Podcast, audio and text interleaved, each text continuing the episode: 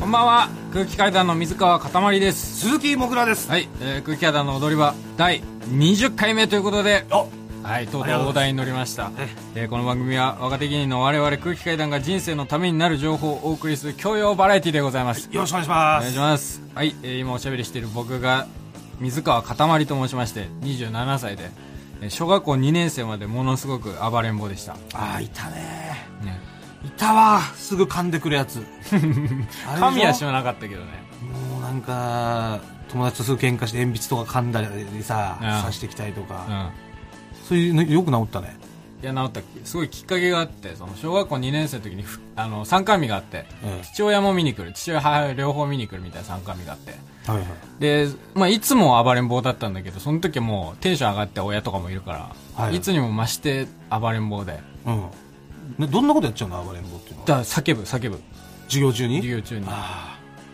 あバーって「チンコ!」っていうすごく楽しく て小学校2年生の頃にねだなそれもう大は騒ぎしてたそれはらうん20分ぐらいで両親帰って家にあおもうもうなんか見てらんないよみたいな参観日でもやっちゃってんだそれそうそうそううんそれで家帰って ただいまっつって帰ってその日一日無視されて親にんそれがすげえ悲しくて 親に干されると思って 干すってわかんないでしょそっからすげえいい子に なって干すとかじゃじゃなくてさいや本当に本当にだから経験したらもう恐怖恐怖要は今まですごい怒られて怒鳴られて叩かれてたことが、一切何もしてくれなくなったと怒られてもなかったその様子を知らなかったちょっとまあ可愛いなぐらいで多分捉えてたの、うん子供だからまあちょっとあはしゃぎ回ってるわぐらいの、うん元気な子だなぐらいで捉えてはいたはいと思うんだけど、うんこんな様子がおかしいとは思わなかったみたいな多分なってはいはいでそれで無視をされたわけでしょ無視をされてだからその怒られ方っていうのがさ、うん要は今まではなんか例えば飯を食ってこぼしたらダメでしょとか、うん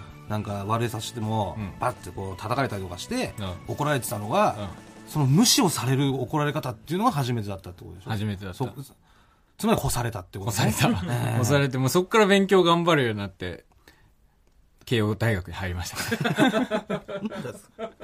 干すのも大事ですよってことね その親御さんもしね小さいお子さん元気なお子さんを持ってる方が聞いてたらね一回干してみるのも手ですよ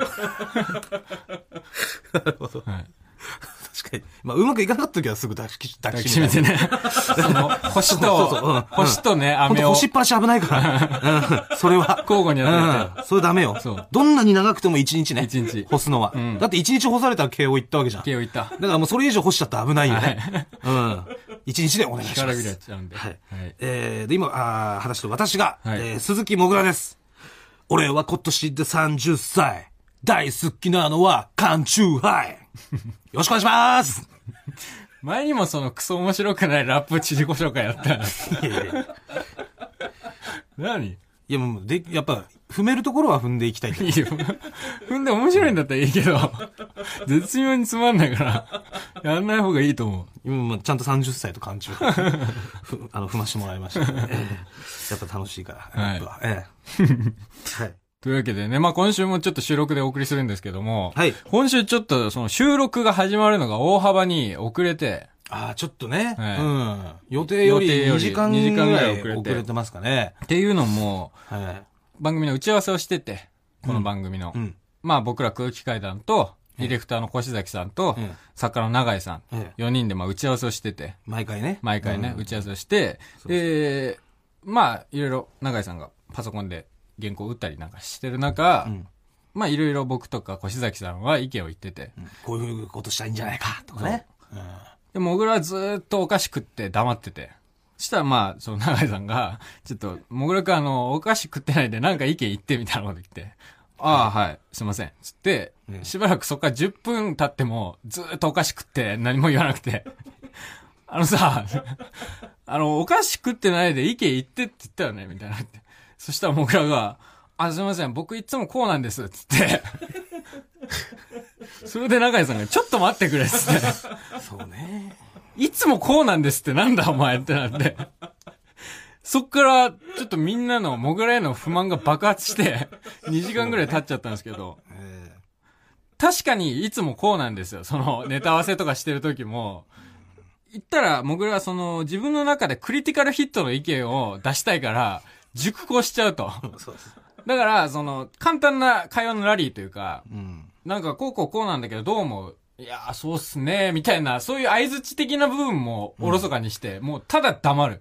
自分の中でクリティカルの、で、ででかい、そうそう、で、俺の中ではね、その、そうですねぐらいは言ってるぐらいのつもりなのよ。言ってないよ。じゃあそれが言ってなかったってことね。うん。うんそれはすごい俺もわかるの。そのネタ合わせをしてて、まあ俺はネタを言うじゃん。こうこううんこういうネタを考えてて今。はいはい。で、どう思うみたいな。うもうずっとタバコ吸って黙ってるじゃん。だかん。そうね。らすっげえ永井さんの気持ちが分かって。あで、永井さんは、もうそうされることによって、うん俺の心に石が積まれる と。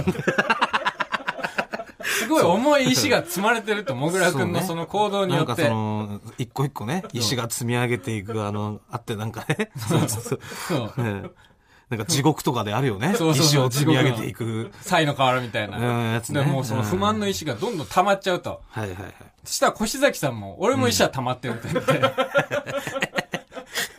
やちょっと待ってくださいよと。いつも、ねその、サラリーマンじゃない人のインタビューに、越崎さんと二人で行ってるじゃん。言ってますね。街に。うん。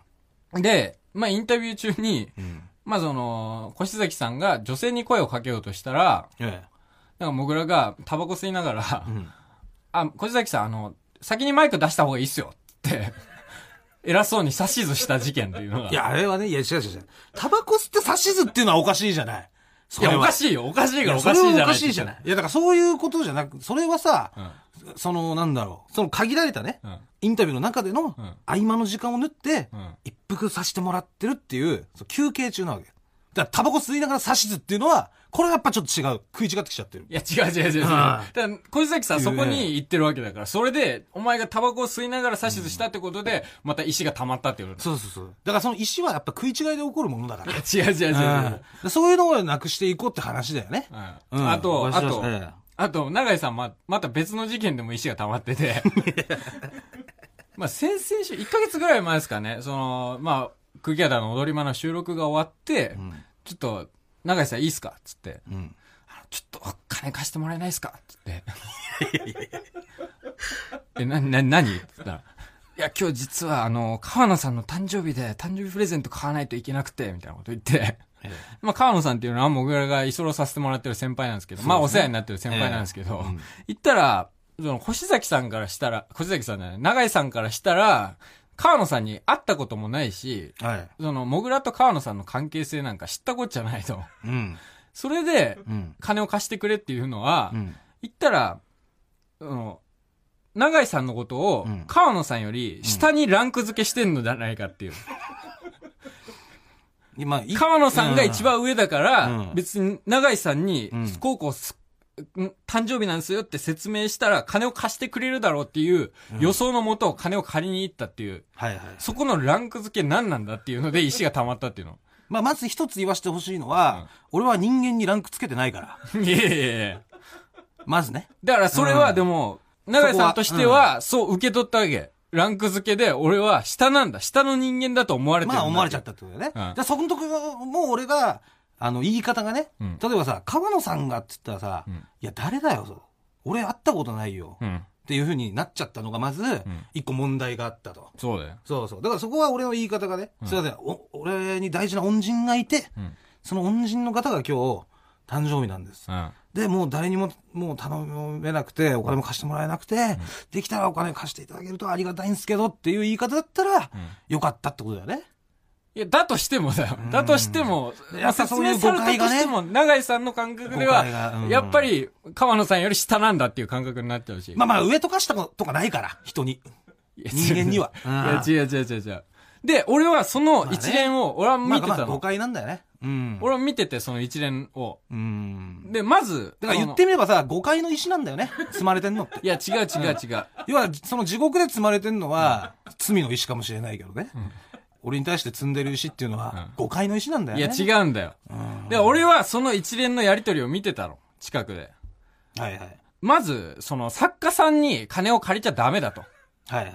いつも芸人に借りてるけど、うん金を借りるっていうのは、そんな簡単なことじゃないんだと。そうだね。お金には、人の気持ちが乗ってるんだから。うん。そのかもう、無機質なもんじゃないんだよ、お金っていうのは。そうそうお金を貸すっていうのは、その通りだそうそうじゃないんだよ。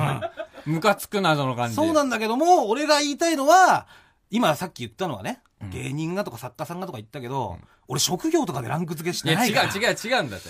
分けてないんだよね職業。とは関係ないだから、うんこの長井さんのお金人間を一緒くたに俺は見てるからさ、優しい人もいればね、厳しく言ってくれる人もいる。みんな人間。そこに作家だとか芸人だとか、ね、知り合いだとかそうだとか、そんなもうランク付けはしてないかいや、違うんだって、だから。ら。そこがやっぱ誤解の石が乗っちゃうところだよだからね。本当にお前分かってないんだな。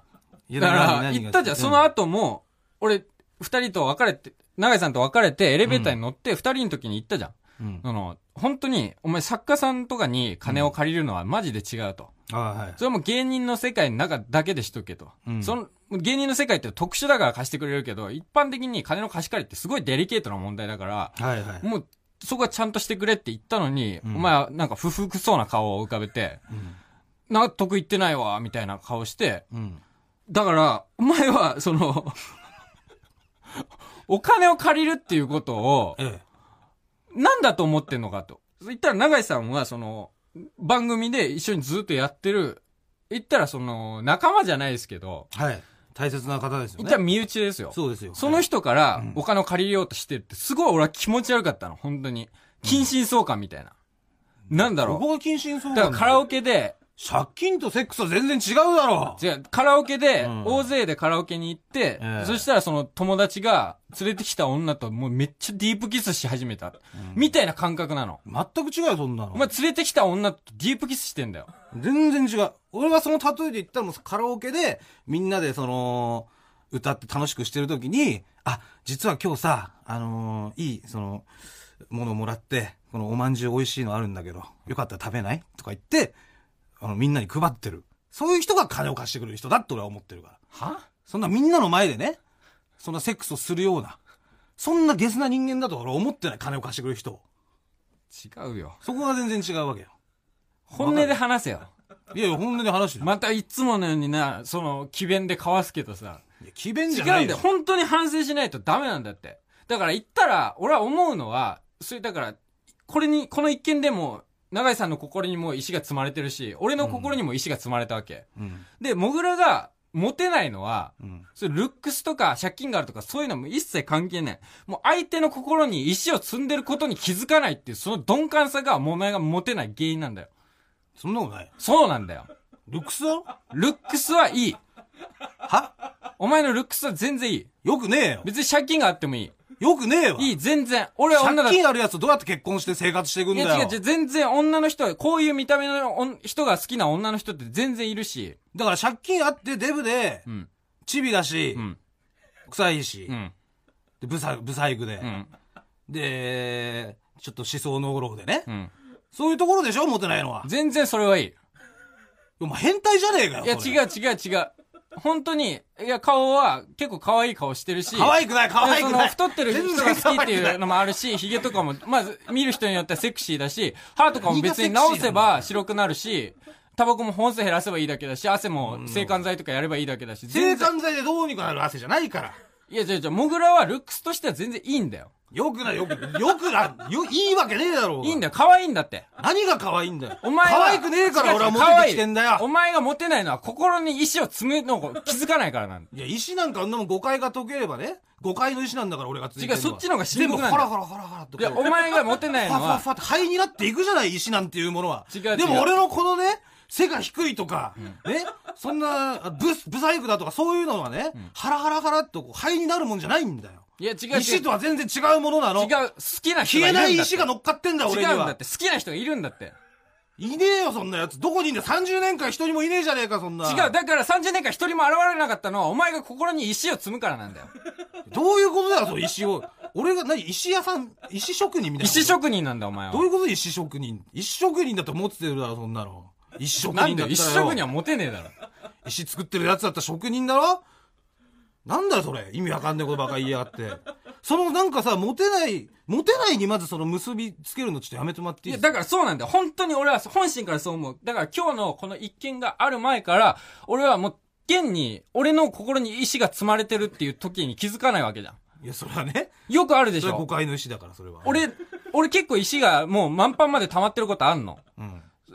言ったらそういう時にネタ合わせ中に俺がもう押し黙るみたいなことあるじゃん。あはいはいはい。そういう時に、だから俺の石を取り除こうとしないじゃん。なんか不満あんのかなぐらいで。だってだか石入ってるかどうかなんかわかんないんだから。ら分かんないところがモテないんだって。だから俺はその度にもう次のネタ合わせ中に俺はもうこいつのことボロカスに言おうと思って。うんだから次のネタ合わせの間までに俺はもう携帯にもう言うことメモを作んの。うんだから、その中にも、お前がモテないのは、だからそういうことに、人の気持ちがわからないからだっていう文言も書いてあるの。いや、ちょっとモテないに結びつけるのはいや、違ね。う違う違う、でも、本当にそうなんだおよ。前が太ってんのは人の気持ちがわかんないからだって言われたらさ、ふざけんだって思うでしょお前が太ってんのは人の気持ちがわからないからちょだ。だから弱点に結びつけちゃダメよ。一個例えば俺が今怒られてる。で、それによって俺のば弱点をね、うんその、くっつけてくっつけて、あのー怒るっていうのはダメよ。いや、お前が、ここうやって人の気持ちは分かんないから、あのー車の運転下手なんだとかさ、うんお前人の気持ち分かんないから、乗り物酔いするんだとか言われてさ、ねまあちょっと違うかもしんないけど、そいれはね。や、違う違う、全然違うし、今のは。全然違うし、お前は、外見はすごくいいんだよ。内面がクソだからモテねえんだよ。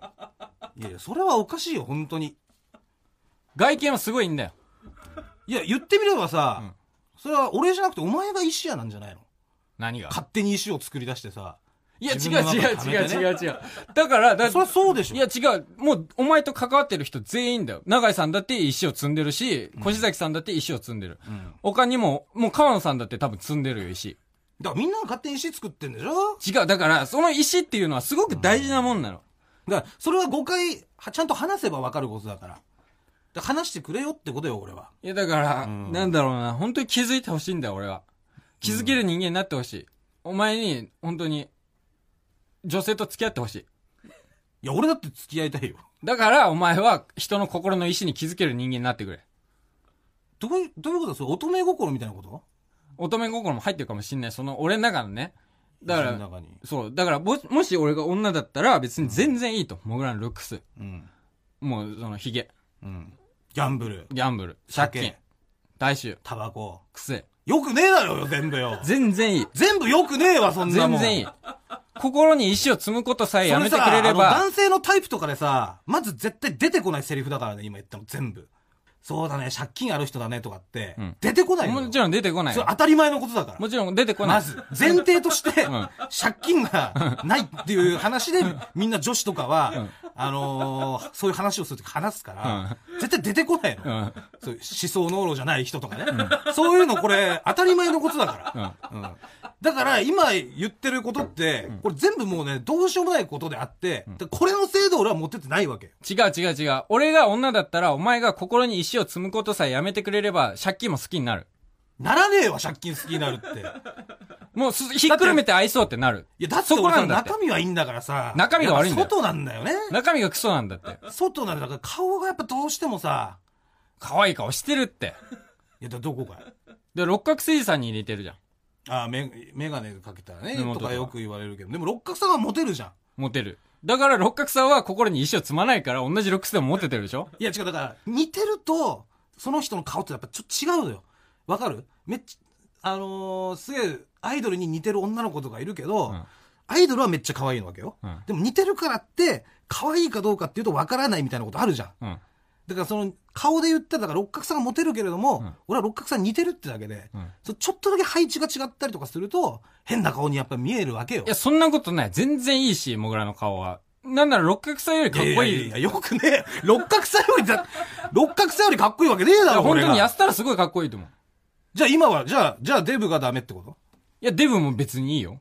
そういうなんか太った男性が好きっていううん女の人もいるでしょそんなやついねえんだよ。いや、いるよ。いや、俺会ったことないもんだって。いるもん。俺は会ったことあるもん。いどこにどこでや、全然いるって、だから。いだやから、だっ現に、だから、モグラ逆ナンされたことあるでしょいや、されたよ。 2年前。うん逆難されて、もう、マジでかっこいいと見た目。で、そういう人はいるんだって。でも最終的に逆難してきたのにお前が振られたっていうことは、おお前が心に意志を積む人間だっていうことがもう認識できたから振ったんだよ。そういうことじゃないでしょ。そういうことなんだって。だってタバコ吸う人嫌だとか言って俺振られたんだよ。いや、だからそう言うんだっタてバコ吸ってた。だからお前の心、で俺も直接は言わなかった。それを言うことで、関係がギクシャクしたら嫌だから。でもそれを言わないことによってさ、俺の心の中に石積まれるけどね。いや、違うんだって、お前。本当にだから、俺が、逆に。違違う違う違う。だ、だったらお前が吐き出していい、石を今積み下ろしていいよっていう雰囲気を作んなきゃダメなんだって。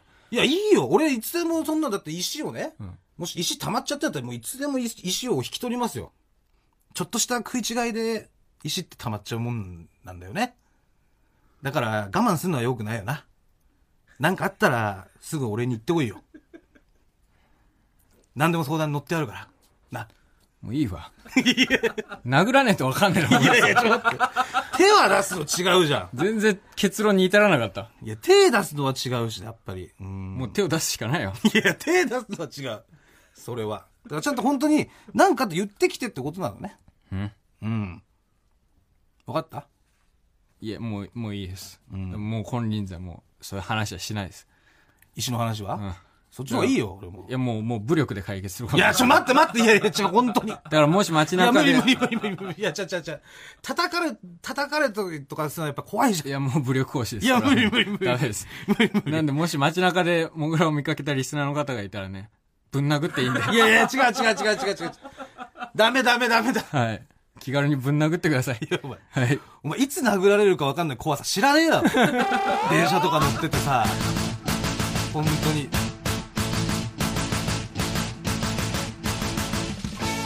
踊り場そんなことない。それはちょっともう違う。だからもう、声だっていいし、いやいやいや、よくない。声もよくないよ、本当に。声ほんといいよ。声嫌いだもん、俺自分の。それに関しては、日本でも最上位の部類に入るとも声。いや、もう全然よくない。本当に、全全然良くないって言ってる声もすげえいいと思いや、もうよくないよくない。ダメダメダう。いや、メ。違う違う、本当にいいんだって声。本当に嫌いだもん、俺自分の声。これだけでもう、グビッと来ちゃう女の人絶対いるし。やだ。俺もう本当に生まれ変わって今の俺のパーツとか一個でもあったらもうやだ。いや、全然俺いいけどね。そこ自信持って。いやいや性格が悪いことを認識しろ、それで。性格悪くねえわ。性格めちゃめちゃ悪いよ。見た目だ悪いのは。本当に性格悪い。性格は最高ですよ。最低だよ。いやいやいや。で人のことを考えられないから俺の心に石が積んでいくんだよ。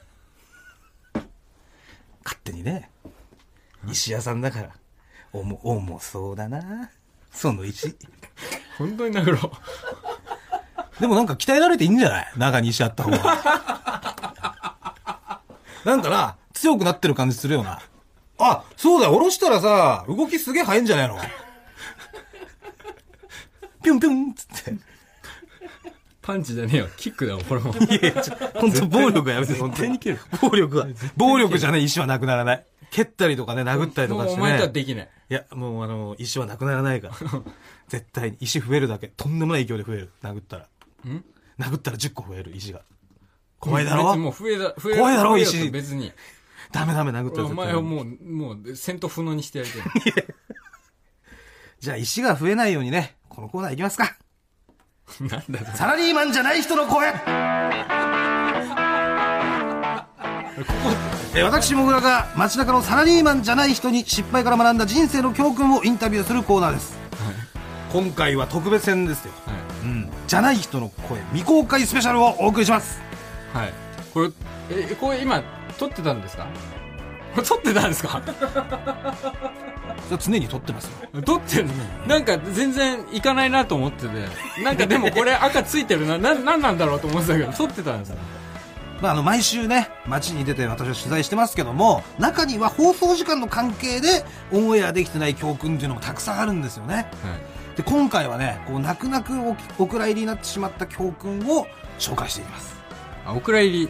そう、まあ、時間の関係でどうしてもね本当は出したかったけどっていうそうあれうじがゃるないのもう今月入ってずっと雨降ってるから行けなかったんじゃないのいや違う違うそうそうそんなことないそんなことないよそんなことある人そんなこと ないちょっとごまかし方そんなことない、はい、では早速一人目いきましょうはい。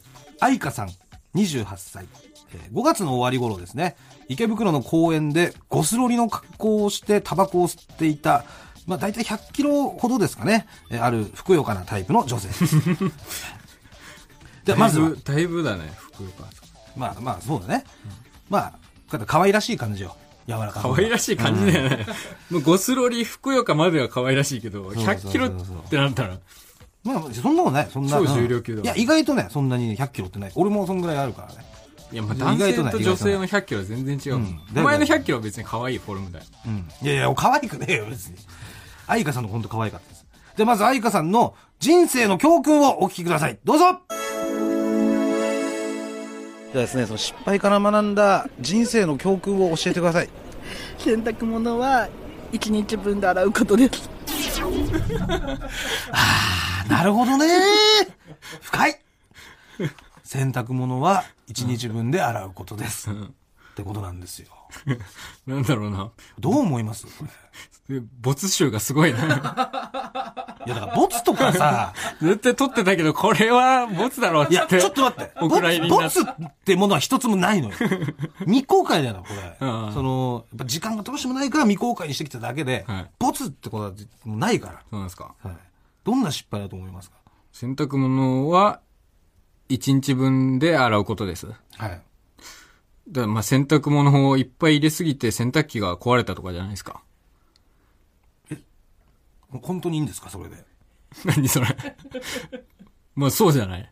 まあそうかなと思うけど。全然まだ考え直す時間あるよ。うん、洗濯機に物入れすぎてぶっ壊れた。それでいいんですね。はい。わかりました。これ貼ってんじゃないの では一体、どんな失敗からこの教訓が生まれたのか、ってんじゃない聞いてみましょうどうぞ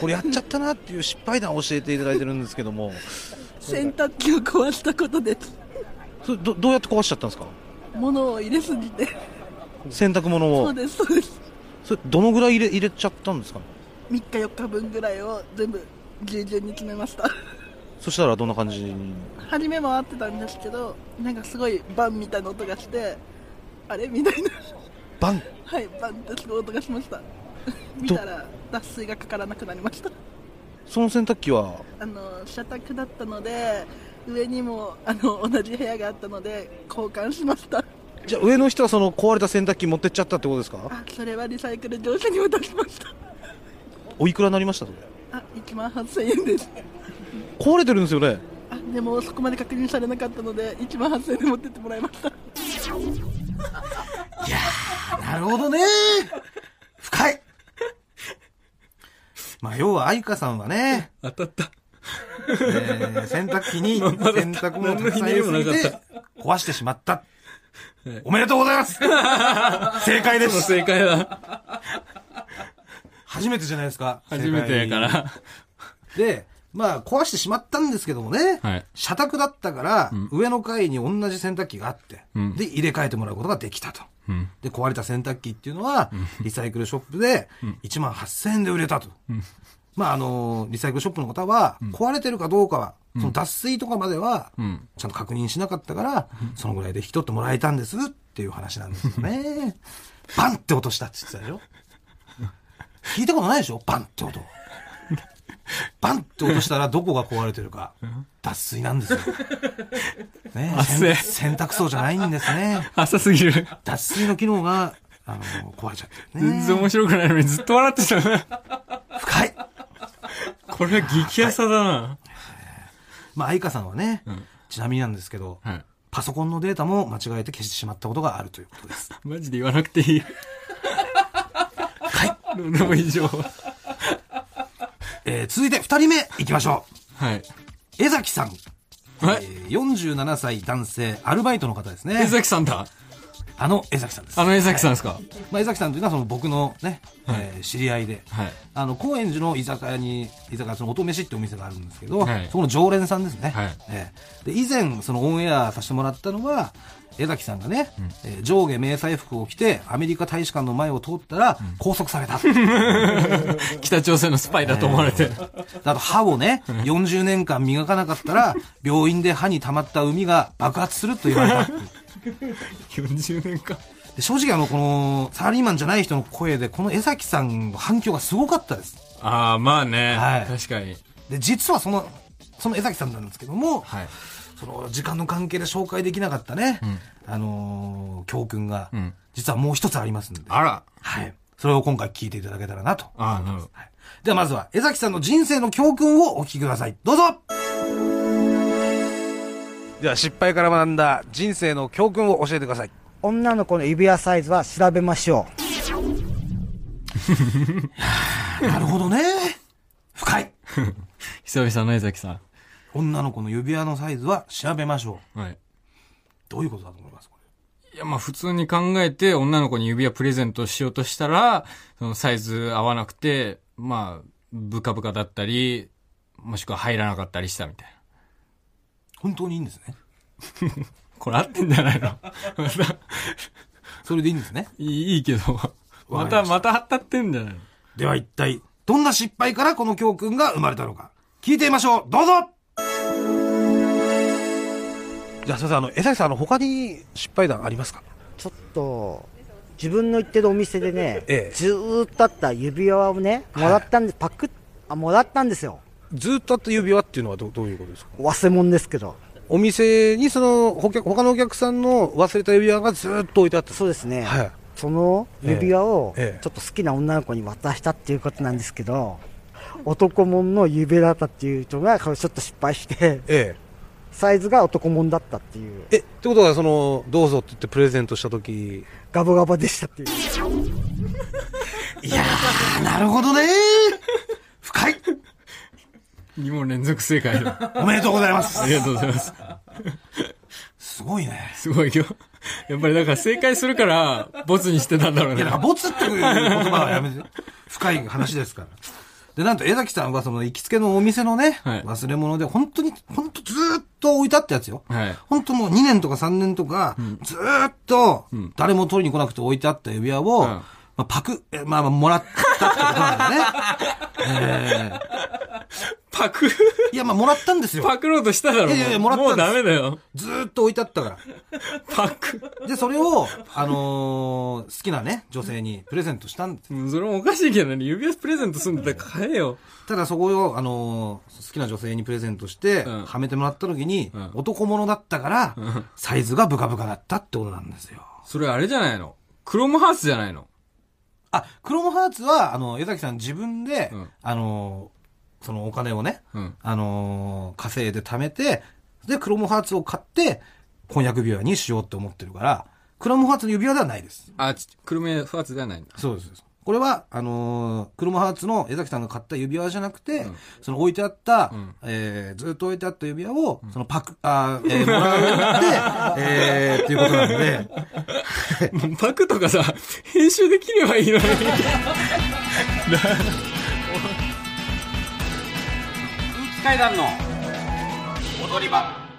マイナビラフターナイト空気階段の踊り場、まもなくお別れのお時間です。はい。というわけで、ちょっとお知らせがありまして、はい。来週8月25日金曜日のスペシャルウィークは、生放送でお送りしますはい、よろしくお願いしますはい。僕ら企画のタイトルは、なんと今回は、はい。サラリーマンじゃない人に相談スペシャル、はいということで、なんとですね、えー通常、いつもはね、人生の教訓を聞いてきてますけれども、はい今回は、えーリスナーのお悩み、うんもう直に、うん直 に、相談をしてきます。サラリーマンじゃない人に。はい。はい。で、もう、必ずリスナーのお悩みをね、ん解決します。解決できないと思うんだけ ど。今までの、あれを聞いてたら、でも、その自分の問題さえも解決できてないから、この番組で紹介されてきたっていいうのや、が。違います。もう完全に解決はし てます。それはもう教訓もね、ちゃんとあって、うんしっかりしてる人たちだから、うんやっぱもうリスナーのね、悩みも、ちゃんと親身になってん、聞いてくれると思うのよ。はいはい。まあ、例えばね、あの、洗濯機が壊れて困ってるっていう、うん。あの、さっきの。人がいたとしたら、いまあ、あの、まあ、すぐ壊して困っちゃったなっていう人がいたらね、まあ、あの、それはちょっと1回分入れて洗ってくださいとか、まあ、万が一壊れてしまった場合は、リサイクルショップに売って、そしたら1万8000円ぐらいになりますんでとかね、いろんなアドバイスができるじゃない。そんなん答えられてどうすりゃいいんだよ。 女の子にモテないとかね。う何でも、何でもいいですよ。そう、例えば女の子にモテなく、モテないです。どうしたらいいですかって言われたら、それもベロベロすれ ばね。いいわけですし、先週のそれはも歯う、が2本のね。そうね。はい。だからもう、何でもだから解決しますから。どんなお悩みでもいいです。それはい。うん。だそうです。はい。なんでもう、ぜひ小さぜいひ。ことからその大きいことまでね、はいうん、気になってることが何でもいいんで送ってください。ぜひぜひお願いします。はい。えー、もぐらすべてのメールの宛先ははい、はい、えー、全部小文字で、踊り場アットマーク TBS.CO.JP、踊り場アットマーク TBS.CO.JP、踊り場のりは RI です。はい。あと、あの、水曜ジャンク、山里さんの不毛な議論で、えのスペシャルウィークの企画が大喜利甲子園ということで、はいちょっと有名人参加枠というのがあるらしいんで、えはい、それに僕たち空気階段もちょっと参加させていただくんで、なんとね、はいええそちらももう本当頑張りますんで、はいええぜひぜひぜひそちらも聞いてください。水曜日お願いしますお願いします聞いてください、はい、ここまでのお相手は空気階段の水川かたまりと、鈴木もぐらでしたさようならニンニントロン